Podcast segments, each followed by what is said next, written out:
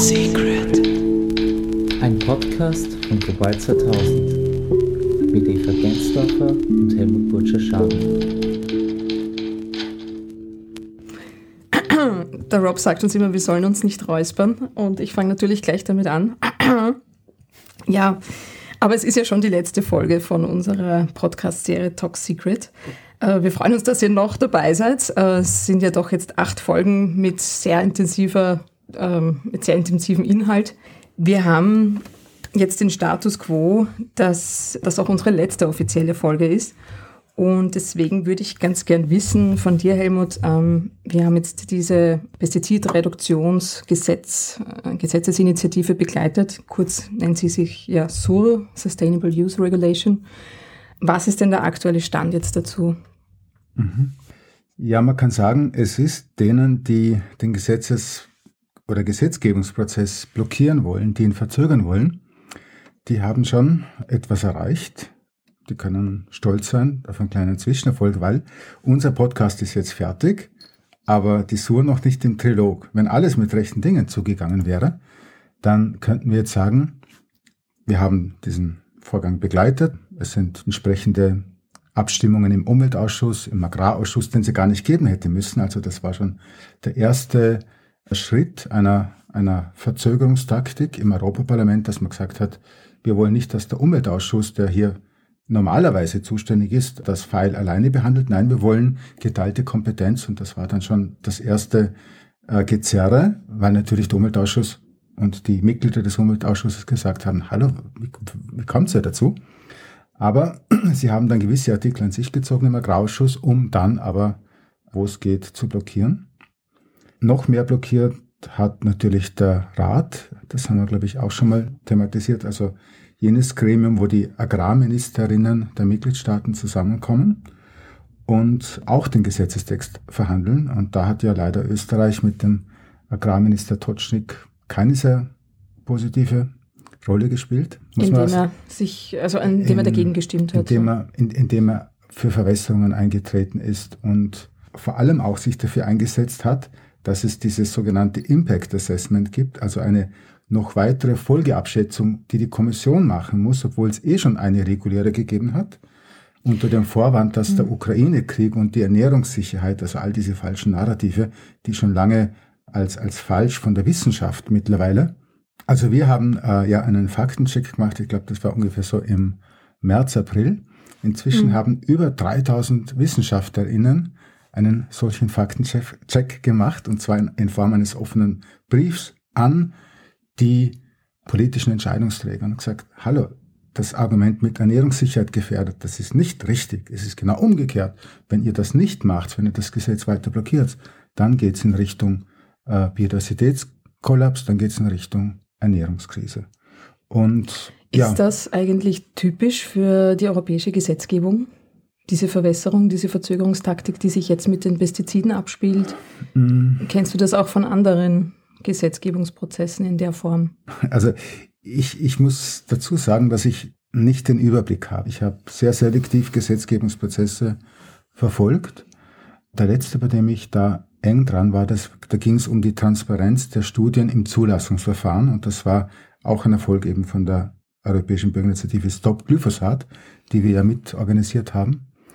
Und da war es auch so, dass es den Versuch gab, das war auch vor der Europawahl im Jahr 2018, hat, ist das Ganze gelaufen, 2019 war die letzte Europawahl und die damalige Berichterstatterin von der CDU, also auch eine Konservative, die hat zuerst alles verwässert und als sie gemerkt hat, äh, dass sie vielleicht damit nicht durchkommt, hat sie eben versucht, es zu verzögern. Ähm, und ja, dass das nicht gelungen ist, das wäre wahrscheinlich eine eigene Podcast-Folge. Jetzt muss ich nur verständnishalber nachfragen, was ist damals nicht gelungen und was wurde ähm, verwässert? Also damals ist die Entscheidung von der damaligen Berichterstatterin verlautbart worden, schon über die Medien, dass es verschoben, also der Zeitplan geändert ist und damit es unmöglich ist, das in der Legislatur, also vor der Europawahl, abzuschließen. Mhm. Und also wenn du mich jetzt fragst, ich war zufällig an dem Tag, als diese Entscheidung in dem Treffen der Berichterstatterin mit den Schattenberichterstatterinnen getroffen wurde in Brüssel und habe mit dem mit einem Schattenberichterstatter ein Meeting gehabt, der mir das quasi frisch erzählt hat und als gute Nachricht verkaufen wollte. Und ich war danach so richtig äh, jetzt ein bisschen den Boden unter den Füßen weggezogen, weil ich das Gefühl gehabt habe, also nach allem, was ich jetzt da gehört habe, ist das damit tot. Ja? Und wir haben so lange dafür gekämpft und habe an dem Tag aber noch ein Meeting gehabt. Das war dann schon vor dem Parlament, weil die Kollegin äh, damals von einer italienischen, von, von Cinque Stelle, äh, mhm. äh, die, die waren so die, die Linkspopulisten in, in dieser Gruppe drin. Und, und die hat gesagt, ja, sie trifft sich gerne mit mir, aber sie ist den ganzen Tag voll, wir können uns um 18.30 Uhr dann vor dem Parlament, wenn sie rauskommt, treffen. Und dann habe ich da auf sie gewartet, sie ist rausgekommen. Äh, ja, Sie sind der Herr Butcher Schaden, ja, äh, genau. Und dann habe ich gesagt, ja, haben Sie das heute eh mitgekriegt, was passiert ist? Und dann hat sie gesagt, ja, sie war drin, aber so richtig ist ihr das nicht aufgefallen, dass diese Entscheidung getroffen worden ist. Und dann haben wir gesprochen, hat sie gesagt, eigentlich, ja, scheint das eine ganz komisch abgekartete Sache zu sein. Und ihr Abgeordneter, für den sie da drin ist, war gar nicht da. Das heißt, er konnte dem gar nicht zustimmen. Und sie hat dann, oder er, der Abgeordnete, noch am selben Tag an das Nachrichtenjournal, also an, an Politico, eine E-Mail geschickt und gesagt, aber hallo, Sie schreiben da in Ihrer Online-Ausgabe, dass das jetzt verschoben ist äh, und das einstimmig, das stimmt nicht. Wir sind nicht gefragt worden und wir sind auch Schattenberichterstatter. Mhm. Also, am nächsten Tag habe ich dann noch äh, mich mit, mit, mit der grünen Schattenberichterstatterin und mit der von der grünen Linken Tierschutzpartei getroffen und das auch besprochen. Und letztlich äh, war es dann so, dass auf einmal alles wieder ein bisschen Schwebe war. Und die Sozialdemokratinnen haben dann, ja, die waren ein bisschen in einer schwierigen Situation, weil die tatsächlich zugestimmt haben. Aber nicht alle und vor allem auch eine österreichische Vertreterin, die die Hauptberichterstatterin damals im Agrarausschuss war. Also da war, da war es auch in mehreren Ausschüssen. Alles sehr kompliziert, ja. Mhm. Ja, die hat damals gesagt, also sie findet das ganz komisch und hat sich dafür eingesetzt, dass das rückgängig gemacht worden ist. Und das war dann eine, ein Prozess, der über zehn Tage gelaufen ist. Und da gab es dann so alle zwei Tage eine Politikermeldung dazu, wo der Stand der Verhandlungen ist. Und am Schluss ist das gedreht worden. Das heißt, die Entscheidung wurde aufgehoben. Und das Ganze ist wieder zurück auf den alten Zeitplan gekommen, was auch wichtig war für die Ratsposition, weil wir hatten damals eine wunderbare Ratsposition. Österreich war Ratspräsidentschaft in diesem Jahr und hat eine sehr konstruktive Verhandlung geführt. Durchaus auch Argumente aus der Zivilgesellschaft und das war durchaus legitim, weil wir als Stop Glyphosat Bürgerinitiative den Anstoß für das Gesetz gegeben haben. Haben wir also über unsere NGO Client Earth, das sind Juristinnen, das sind Expertinnen auf dem Gebiet, Änderungsvorschläge eingebracht, äh, wie man gewisse Probleme lösen kann. Es ging dann um Fragen der Transparenz, aber auch Fragen der, der, der, des geistigen Eigentums. Und diese Konflikte juristisch aufzulösen war nicht so einfach und da hat auch die Kommission sich schwer getan und sind dann Vorschläge von unserer Seite gekommen, die dann der Rat aufgenommen hat. Und am Schluss haben sich dann Rat und Parlament im Trilog getroffen, noch rechtzeitig, und das Gesetz ist beschlossen und ist dafür verantwortlich, dass man heute Studien nicht mehr geheim halten kann vor der Öffentlichkeit und vor der Wissenschaft, wenn man in Europa irgendetwas zulassen möchte. Also man muss nur zur richtigen Tageszeit vom Parlament stehen. Ja, ja, ja also das, das, das war totaler Zufall. Ja. Welche Möglichkeiten gibt es denn jetzt in Bezug auf die Pestizidreduktion? Das nächste, was wirklich entscheidend ist, ist wahrscheinlich die Abstimmung im Umweltausschuss. Also davor wird es noch im Juli eine Abstimmung im Agrarausschuss geben. Der hat sich da eingebracht, aber da wissen wir schon, der wird, das wird sehr destruktiv sein. Und vielleicht macht die Europäische Volkspartei das Gleiche, dass sie schon beim Gesetz zur Wiederherstellung der Natur gemacht hat, dass sie einfach sagt, wir sind komplett dagegen, wir mehr oder weniger empfehlen oder fast verpflichten, ja, alle unsere Mitglieder dagegen zu stimmen. Das haben sie versucht beim Gesetz zur Wiederherstellung der Natur und haben es aber nicht geschafft. Damals hatten sie das aber im, im, im Haupt-, im federführenden Ausschuss gemacht.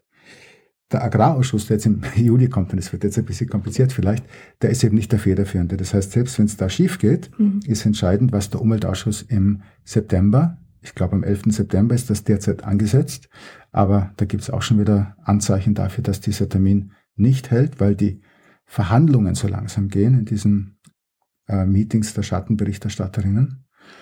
Und, und ja, wenn es dann vielleicht erst Ende September oder im Oktober ist, dann kommt es jedenfalls darauf an, dass das ein gutes Ergebnis ist. Das heißt einerseits, dass für den Gesetzesvorschlag gestimmt wird, also dass er insgesamt eine Mehrheit hat und dass er auch in einer nicht verwässerten Form aus diesem Prozess rausgeht. Das Gute ist, dass der Entwurf von der Sarah Wiener tatsächlich sehr gut ist und, und sehr viele positive Elemente hat, die den Kommissionsvorschlag noch weiter verbessert haben. Das über die Ziellinie zu bringen, das ist einmal das eine, was spannend ist. Und dann, wenn das gelingt, dann muss es auch noch im Plenum, das heißt, da stimmen dann alle über 700 Abgeordnete aus der gesamten EU, die ja 500 Millionen Menschen vertreten, ab. Das ist die Plenarabstimmung. Und wenn das auch gut geht, dann wird genau dieses Ergebnis im Trilog, in einem weiteren Verfahren mit dem, was die Mitgliedstaaten ausgemacht haben, verhandelt und, und abgestimmt und einen Kompromiss gemacht. Und was die Mitgliedstaaten derzeit machen, ich glaube, da müssen wir in der nächsten Zeit noch genauer hinschauen, weil da schaut es nicht so super aus. Wenn das jetzt nicht so eintritt, ähm, wie du das geschildert hast, das wäre ja eigentlich das Best-Case-Szenario. Was wäre die Alternative? Was ich jetzt bei dem ganzen Schildern ja nicht mit artikuliert habe, ist, dass ja die Zivilgesellschaft da sich einbringen wird. Also wir, es gibt eine sehr breite Allianz mittlerweile auf europäischer Ebene, wo Global 2000 eine sehr wichtige Rolle spielt, wo wir in Gesprächen mit den Abgeordneten, auch in Gesprächen mittlerweile mit Vertretern im, im, äh, in der ständigen Vertretung der Mitgliedstaaten in der EU. Ich fahre äh, nächste Woche nach Brüssel, also werde Montag dort sein und habe auch einige Termine mit äh, erstmals mit Vertreterinnen der Mitgliedstaaten, also die dann im Rat drin sind, weil da, glaube ich, ist am meisten Überzeugungsarbeit notwendig. Und also Regierungen kümmern sich um eines schon, nämlich das ist, was die Leute über sie denken, was die Wählerinnen über sie denken und auch Abgeordnete, gerade wenn sie im nächsten Jahr eine Wahl haben, kümmern sich drum. Das heißt, das ist eine, auch eine gewisse Trumpfkarte, die wir haben in diesem politischen Dialog. Und von dem her bin ich jetzt einmal optimistisch positiv, dass wenn wir von, von NGO-Seite gut arbeiten, und die guten Argumente haben wir, wir müssen es schaffen, sie zu kommunizieren und sie hörbar zu machen, dass da noch einiges geht. Also wenn es aber jetzt tatsächlich nicht funktioniert und am Schluss ein völlig verwässerter Gesetzesvorschlag, der nur Greenwashing betreibt, wo wir dann, also Worst Case wäre zum Beispiel, wir haben ein 50% Pestizidreduktionsziel beschlossen, mit einem Indikator, der völlig schwindelig ist und ohne dass sich irgendwas ändert, diesen Erfolg vorgaukelt, genau mhm, dieser Indikator. Eine eigene Sendung haben wir dazu, haben wir dazu gemacht, gemacht richtig, ja. Äh, dann haben wir nichts erreicht, vor allem dann nicht, wenn möglicherweise auch noch diese Maßnahmen zur Pestizidreduktion, die in dem Kapitel über integrierten Pflanzenschutz, also das IPM haben wir auch schon mal angesprochen, wenn diese Maßnahmen auch verwässert werden und das passiert gerade im Rat. Also es gibt ein Leak aus dem Rat, der öffentlich wurde, der, der dann von Politico veröffentlicht worden ist und der zeigt, dass das ist so unfassbar, dass die Mitgliedstaaten sich darauf geeinigt haben, die, äh, die, diese, diesen integrierten Pflanzenschutz, der die, die Landwirte dabei unterstützen soll, das Richtige zu tun auch und eben nicht zuerst zum Gift zu greifen, sondern zuerst diese vorbeugende Maßnahme zu machen. Das hat, das ist ja jetzt schon gesetzt, das ist jetzt verpflichtend wird aber nicht umgesetzt. Und deswegen macht man ja diese Regulierung, dass die, diese Umsetzungsschleife nicht mehr sozusagen Sand im Getriebe sein kann. Und jetzt beschließen sie in einem Kompromiss, ich, den kann man wieder aufmachen zum Glück, dass das alles freiwillig sein soll und gehen hinter den derzeitigen gesetzlichen Standard zurück. Also wenn sowas beschlossen wird mit einem schwindeligen Indikator, dann kannst du es vergessen. Aber wie gesagt, wir hatten ähnliche Fälle schon mal und auch da gab es Widerstand. Und da gab es dennoch ein gutes, also ein Happy End, das man nicht erwartet hätte. Also es gibt immer wieder Beispiele, dass am Schluss doch noch die Vernunft einkehrt und das ist halt das, was wir erhoffen.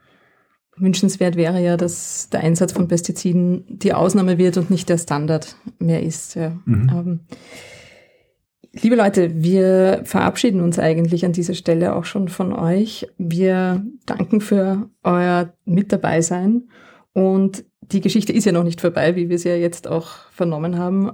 Wir warten darauf, dass das aus dem Gesetz ja noch was wird. Und äh, es gibt ja auch andere Möglichkeiten. Wir warten nicht nur darauf, wir tun was dafür. wir tun was ja. dafür, ja.